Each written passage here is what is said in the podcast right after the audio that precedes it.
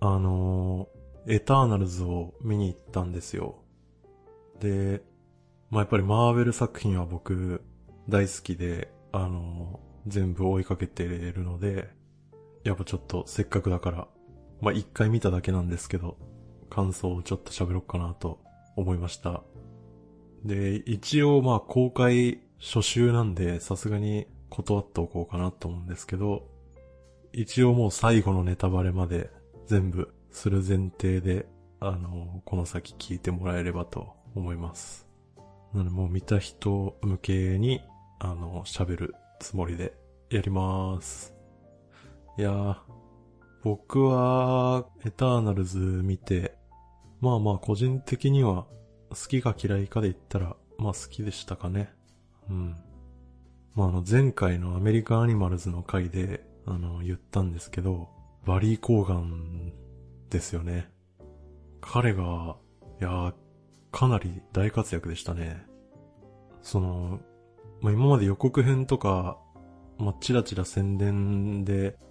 見てただけで、そんなに前情報入れてなかったんですけど、もうその予告編とかで見る限りだと、このバリー・コーガン演じるキャラは、もうなんか一瞬チラッと映るだけで、なんか超脇役なのかなとか思って。で、そんなバリー・コーガンみたいな人が、マーベルでヒーローやるなんて、どういうことなんだろうなと結構不思議に思ってたんですけど、いざこれ本編見てみたら、まあバリー・コーガンぴったりの役柄でしたね。これは、なるほどなと思って、それはバリー・コーガンだなと思って、ナイスキャスティングだと思いますよ。なのでね、僕は、もう彼が映画内でしっかり活躍してたのを見れたんで、もうその時点で満足なんですけどね。っていうことで、終わりますか。さすがにもうちょっと喋りますか。あの、あとやっぱり注目のキャラクターで言うと、マドンソクですよね。英語名で言うと、ドン・リーさんですけど、ドン・リーさん良かったですね。あのギルガメッシュっていうキャラは、戦闘力で言ったら割と彼が最強説ありますよね。多分ね。で、やっぱあのファイトスタイルも好きでしたね。もうあの、結局、力こそパワーだよね、みたいな。そういう戦い方でね、僕は非常に好感が持てましたね。ただ個人的な好みとしてはですね、もっとね、もうあの、花山薫くらいね、もっと溜めて、もっと思いっきり、あの、振りかぶって、もっと一撃必殺だと、僕個人的には、あの、もっと大好きだったんですけどね。だから、あの、キンゴっていうキャラいましたよね。まあ彼がもう、なんか、浦飯祐介だったじゃないですか。なんかレイガン、みたいなね。だから、キンゴで浦飯祐介やるんだったら、あの、ギルガメッシュで、花山薫やってくれてもよかったのにって、あの、思っちゃいましたね。っていうね。まあ、あとは、やっぱり、アンジェリーナ・ジョリーですかね。マドンソクとアンジェリーナ・ジョリーが同じ画面に映ってるっていうのがすごい新鮮でしたね。なんか、最初なんかもう一緒に戦ってましたね。あそこはなんか、なかなか興奮するシーンでしたけどね。で、やっぱり、アンジェリーナ・ジョリーの、なんかああいうコスチュームの様になり具合って、半端じゃないですね、やっぱり。そう、ラグナロクの、ケイト・ブランシェットがやってたヘラも相当すごかったですけど、まあ、やっぱアンジェリーナ・ジョリーぐらいになると、なんか、もはや似合ってますよね。ああいう格好が。マレフィセントとかもすごいですもんね。あの、マレフィセントっていう映画自体は僕は全然好きじゃないですけど、アンジェリーナ・ジョリーのあの、マレフィセントのハマりっぷりっていうのは、あの、半端じゃないですよね。そこは評価ポイントだと思うんですけど。まあ、そんな感じで、今回もアンジェリーナ・ジョリーは、すごかったですね。で、まあ、アンジェリーナ・ジョリーという人を使っておいて、でもその、彼女が演じてるっていう役にしては、まあ、なんか過剰な特別扱いみたいなのは、それほどないっていうのが良かったですよね。一応あくまで一メンバーみたいな。ただ、でもやっぱりアンジェリーナ・ジョリーなんで、あの、こうメンバーの中で常に浮いてる感じ。こう、たとえこう黙って並んで立ってても、この人はちょっとなんか違うぞみたいなのは、やっぱりアンジェリーナ・ジョリー力ですよね。だからその、セナーでしたっけ？あのキャラをアンジェリーナ・ジョリーがやってるっていうのは、やっぱりいい配役ですよね。そのアンジェリーナ・ジョリー力を活かしたキャスティングになってましたよね。で、やっぱりこの映画の全体のトーン的な話しますかね。これあの、なんか海外の感想かなんかで、あの、見て、すげえ端的だなと思ったんですけど、マーベル映画最初の DC 映画っていう感想があって、これもう一言で言い表しててよかったっすね。あの確かにって 感じですよね。まあでもやっぱりこのエターナルズっていうのを考えると、DC 映画っぽく、あのなっちゃうのはわかりますね。今回のこのエターナルズって、MCU ヒーロー史上でも一番神的な人たちじゃないですか。イカリスなんてね、完全にスーパーマンでしたよね。だから、これ神的なもう域に達してるヒーロー、キャラクターを描こうとすると、まあやっぱりどうしても神話になっちゃうんですよね。だし、あのー、もうこういう人たちは、あの、もう力勝負の喧嘩とかそういうのじゃもう、あの、葛藤できないから、どうしても内面に行っちゃうんですよね。内面ばっかり、そっちに突き進んじゃうっていうのはありますよね。話がね。だから、そのまさに、もう神話っていうのでいくと、ザック・スナイダーがやってた、あの初期の DC エクステンデッドユニバースですよね。の、あの辺の作品みたいな、なんかこうもう地味で暗くて、もう言っちゃったら退屈みたいな感じにどうしてもなっちゃうかなっていうのはありますよね。もうあの、バットマン VS スーパーマンとか、僕もう死ぬほど退屈だなって当時思って、もう超イライラしながら見てた記憶があるんですけど、あとジャスティスリーグとかもね、もうあれも一回見たきりなんであんま覚えてないんですけど、あれ、もう明らかにスーパーマンっていうキャラクターを持て余してましたよね。もう、ああいうちょっと最強キャラの扱いっていうのが多分難しすぎるんですよね。まあだからこのエターナルズを見て思ったのは、あの、まあ、その辺のその DCEU の映画とかを踏まえて、エターナルズももはや神々なんですけど、まあ、できるだけ人間味というか、人間臭くしようかなって頑張ってる感じはあるかなって思いましたね。だから、まあ、ちゃんとそのね、食卓を囲んでご飯食べるシーンとかもあったし、あとね、あのサークル内恋愛みたいななことになってましたけど、だああいうなんか、やけにカップリングされてる感じとか、もうまあ引っかかるっちゃ引っかかるかもしれないですけど、あの、まあまあまあ、ね、あの、全員、こう、もう完全に自立してて、全員が孤高の存在みたいになってたら、そうなるとやっぱりね、ちょっと、もう神寄りっていうか、僕らからしたらちょっと遠い存在にどんどん見えてきちゃうと思うんで、ああいうのはやっぱりあえてなのかなって思いましたね。うん。まあじゃあ先にちょっと気になった点を挙げてって喋りましょうかね。まずね、あの、お話じゃないとこで言うと、あの、なんか回想シーンとかが多かったですよね。で、なんか回想シーンと現在の区切りがちょっとわかりにくいとこなかったですか？あの、本当に大きく場面が変わるときは、確か、なんかテロップ、あの何年どこどこみたいなのが出てたと思うんですけど、まああとそのちゃんと見てれば、あの服装とかが変わるんで、まあ、まあわかるっちゃわかるんですけど、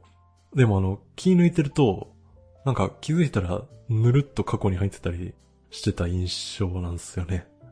えっと、エイジャックが、あの、最初に、あの、死んじゃってるのを発見するとことか、あそこ僕、まあちょっと気抜けてたのかもしれないですけど、なんか、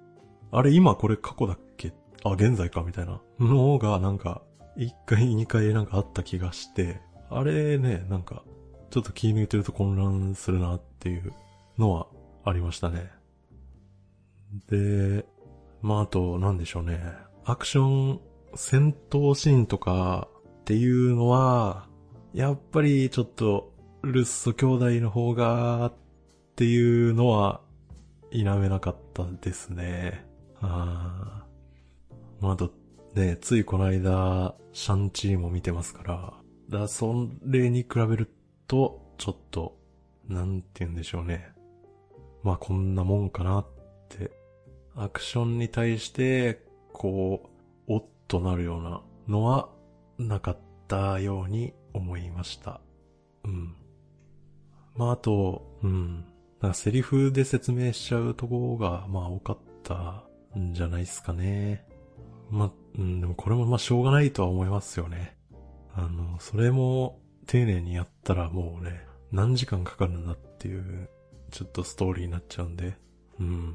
あの、最初の字幕のあれとかね、あの、あれ多分ブレードランナーとかあんな感じでしたよね、確かね。あれを意識してんのか知らないですけど、最初がっつり字幕で説明しちゃうみたいな。まあまあ、そういうのもそういうので、まあ、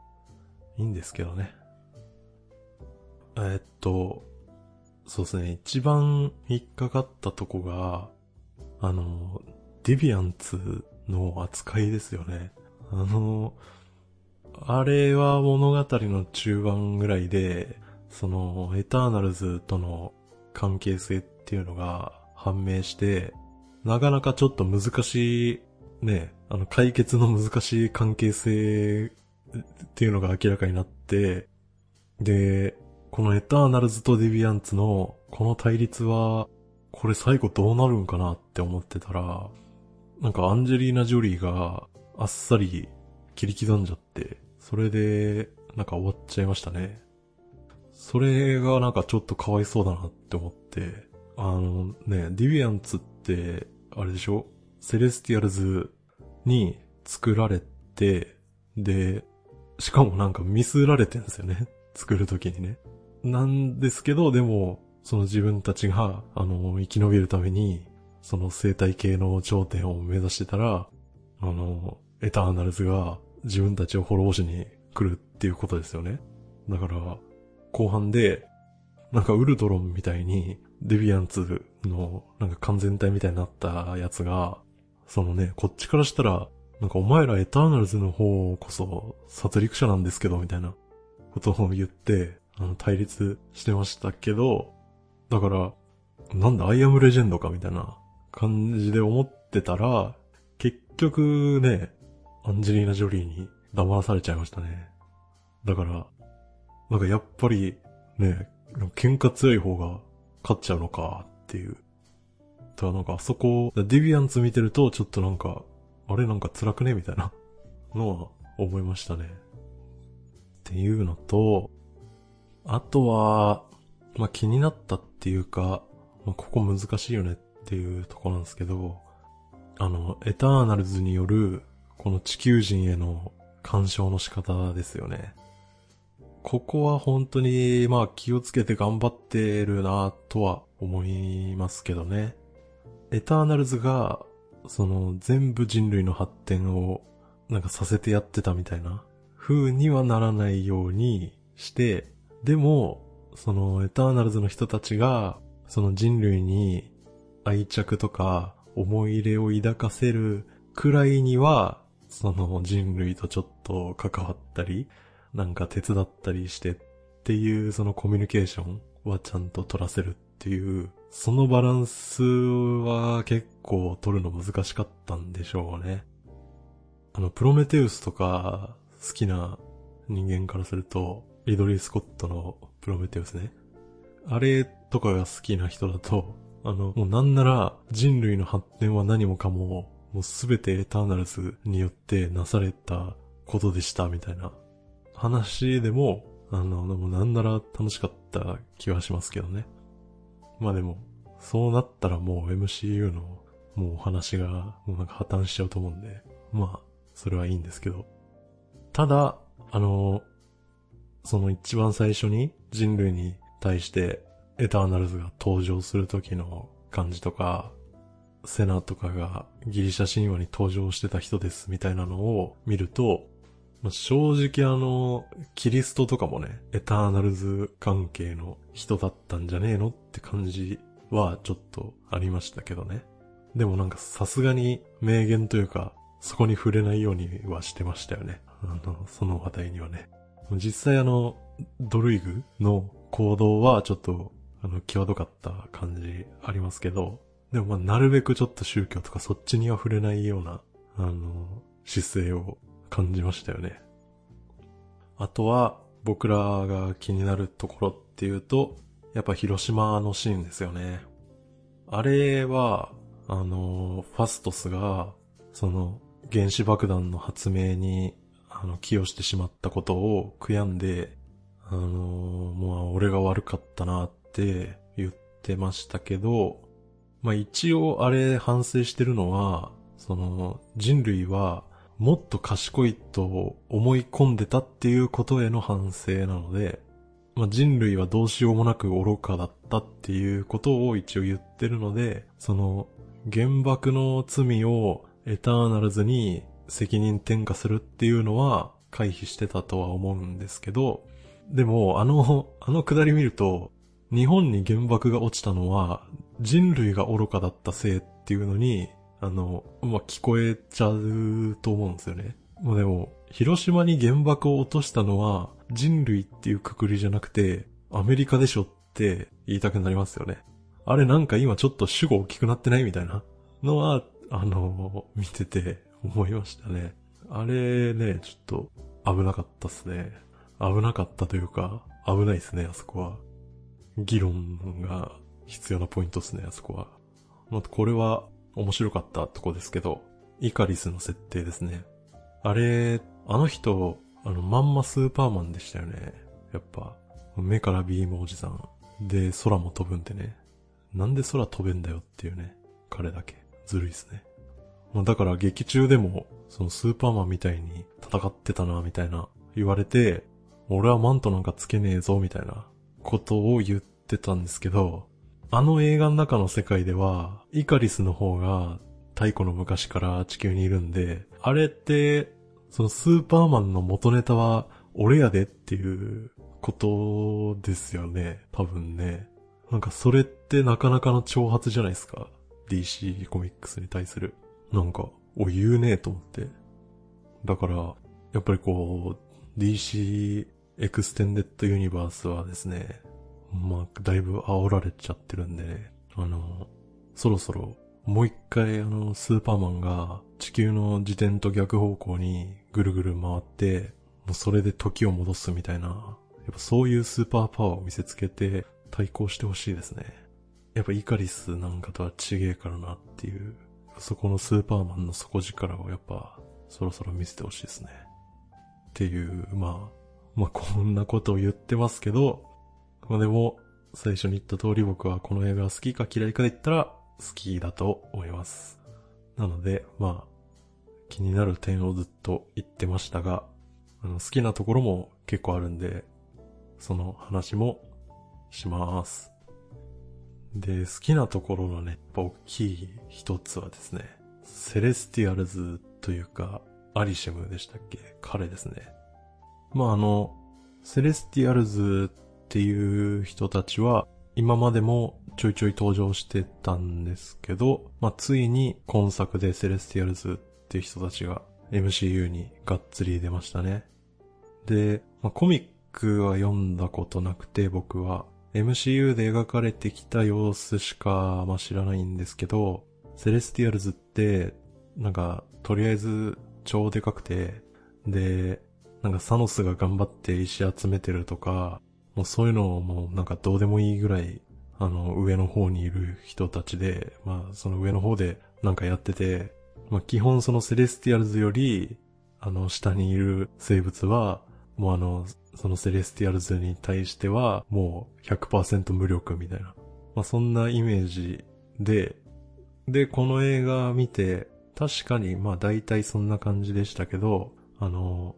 これすげえいいなと思ったのが、アリシェムがディビアンツ作った時に、いや、ちょっとこれ失敗しちゃってって、なんかさらって言うじゃないですか。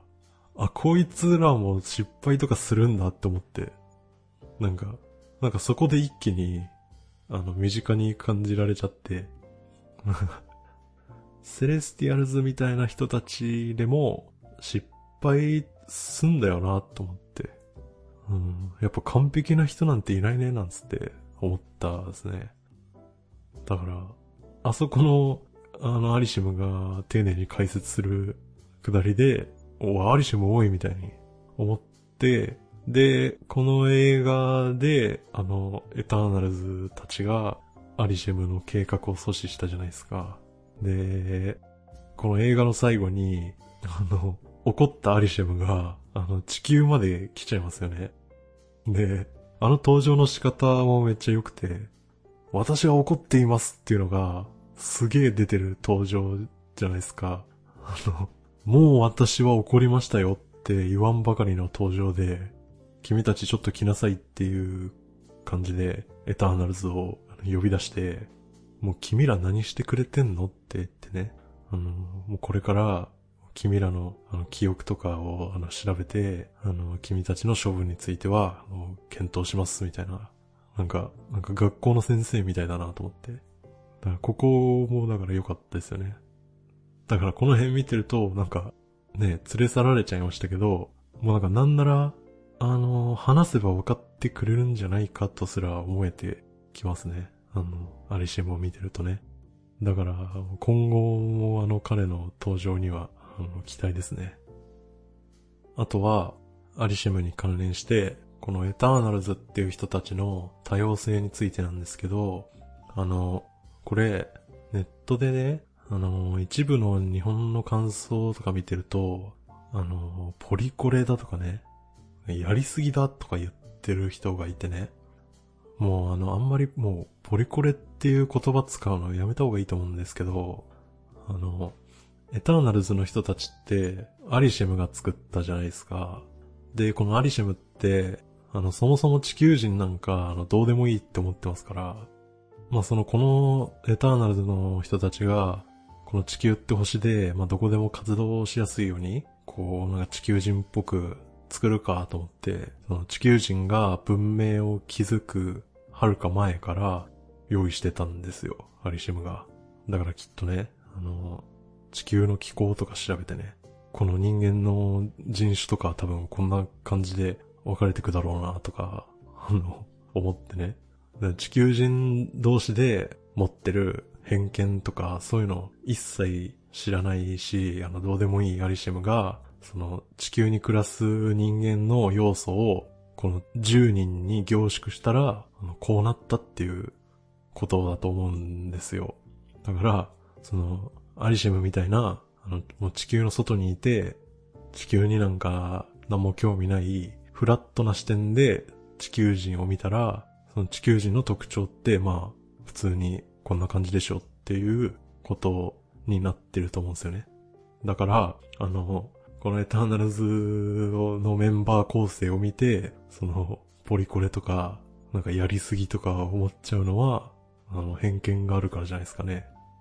っていう、あの、超絶マーベル・シネマティック・ユニバース側に立った意見を述べてみましたけど、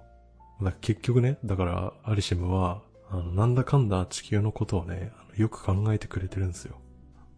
うん、こういうメンバーがいいかなって思って10人作ったんですよ。アリシムはね。っていう、まあ、アリシムに関する冗談はこの辺にしといて、あと、もう一個面白いなって思ったのが、キンゴの行動ですよね。彼は終盤でセルシ側とイカリス側でエターナルズが対立した時に彼はどっちにもつかずにあの、この戦いから危険する形で言っちゃうと放棄してあの、去ってっちゃいましたよね。で、この映画ではその彼の行動について特に批判するわけじゃなく、それもそのメンバーの一つの選択として、あの、きっちり描かれてましたよね。アメコミのヒーロー映画において、そういう、まあメンバーの一人がっていうことではありますけど、まあその戦いに参加しないっていう選択を取るのも、その一つの道として描かれてるっていうのは、すごく新しいんじゃないですかね。すごく新鮮で、これは良かった点だなと思いますね。彼は最後の戦いには全く参加してなかったですけど、でも映画の最後に、あの、普通に出てきてましたよね。だから、別にあの、エターナルズのメンバーの中で、そのエターナルズから追い出されたりとか、そういうことは全くなくですね。そのメンバーの一人として引き続き中にいましたね。このキンゴの行動の描かれ方もすごく新しくて、これは良かったところじゃないかなと思いますね。あとまあ良かった、楽しかったとこは、リチャード・マッテンとキット・ハリントンですよね。もうこの二人はゲームオブスローンズキャストですよね。ロブ・スタークでしたっけ？ロブ・スターク、多分ロブ・スタークとジョン・スノーが喋ってましたね。まあ何よりね、もう、ジョン・スノーがね、楽しそうでよかったですよね。もうそれだけで安心ですよね。ジョン・スノーが、あの、笑って過ごせてたら、もうそれは幸せなことですからね。本当に。本当にね、あの、楽しそうに過ごしてましたよ、彼は。で、このね、あの、ジョン・スノーっていうか、あの、キット・ハリントンさんですけど、まあ、あの、エンドロール後の映像で、彼が、あの、ブラックナイトっていう、マーベルの新ヒーローであろうことが示唆されましたね。まあ、あの、先ほども言った通り、原作のコミックは全く読んだことがないので、よく知らないですけど、原作では、このブラックナイトって、なんかアベンジャーズに加入したりしてるらしいんで、っていうのと、あと、一応ブラックウィドウとか、ホークアイみたいに、超強いけど、一応普通の人間枠のヒーローらしいんで、だから、もう今やスーパーパワーを持ってる超人とか、もうそれか宇宙人かみたいなメンバーばっかりになってきてると思うんで、だから、まあ、貴重なね、あの普通の人間枠っていうことで、今後彼の活躍にはぜひ期待したいですよね。ただね、キッド・ハリントンですからね、もうあの、いつ突然 You are my queen としか言わない人形みたいにならないか、やっぱ心配ですよね。っていう、あのゲームオブスローンズのファイナルシーズンを見た人しかちょっと通じないネタを言ってますけど、もうもう何かにつけて You are my queen って壊れたように言い続けるおかしなキャラになってましたからね、最後のジョンスノーは。なのでね、ちょっとそうならないようにブラックナイトには頑張ってほしいんですけど、でまあ、エターナルズの話に戻ると、まあね、うん、DC 映画かよって結構言われてて、まあ確かにそう思いますけどね。まあ、ただ、MCU 大好き人間からすると、あの、これも受け入れられちゃいます。っていうのも、あの、まあもう MCU ってもう二十何本って映画作られてて、でね、インフィニティサーガーっていうのも完結したところなんで、まああんまりね、その過去作と同じノリをやり続けられても、もう飽きるじゃないですか。だから、僕が過去のポッドキャストで007シリーズに対して言ったのと同じで、その MCU 映画において何か新しいアプローチがあれば、もうそれはそれで OK ですって思っちゃうんですよね。だから、この間のシャンチーなんかも、あの、後半はファンタジー大怪獣バトルになるじゃないですか。あれも僕全然肯定派で、その、今までの MCU になかったやつだから、いいですってなっちゃう派なんですよね。だからあと、そう。あと MCU で、あの、宇宙って言ったら、やっぱりガーディアンズ・オブ・ギャラクシーのイメージじゃないですか。で、で、そのガーディアンズ・オブ・ギャラクシーみたいな映画がもし見たければ、それはもうあの、これからガーディアンズ・オブ・ギャラクシーのボリューム3が作られるんで、あの、それを見ればいいじゃないですかって思うんですよね。だから、むしろ、その、マーベル・シネマティック・ユニバースっていう、その同じユニバースなのに、ガーディアンズ・オブ・ギャラクシーみたいな、ああいう宇宙の世界観も、今回のエターナルズみたいな世界観も共存しちゃえるっていうところが面白いなって思うんで、だから今回のそのまあ DC 映画っぽいって言われてるエターナルズみたいな映画が MCU に加わるのはめっちゃいいじゃんって思いますね。だからそれで言うと DC エクステンデッドユニバースの方も最初はあの僕もですね、やっぱり自分にはザックスナイダー作品は合わないなーとか思って DC 映画しんどいなーとか思ってたんですけど、まあ今となってはあの、なんだろう、アクアマンとか、あと、シャザムとかもあったんで、その明るい路線の DC 映画っていうのもどんどん増えてきましたよね。だから、そういうのを見て、今、そこから振り返ると、あの、超暗いバットマン VS スーパーマンみたいなのとか、ああいう世界観も、あれはあれで、まあありかみたいなのは、やっぱ今となっては思えるっていうのもあるんでね。だから、こう、エターナルズの今回の、こうね、ドラマに振り切ったような、アメコミヒーロー映画って言いつつドラマに振り切ってるみたいな映画が MCU に加わるのはすごくいいことだと思いますね。まあ、ただ、あの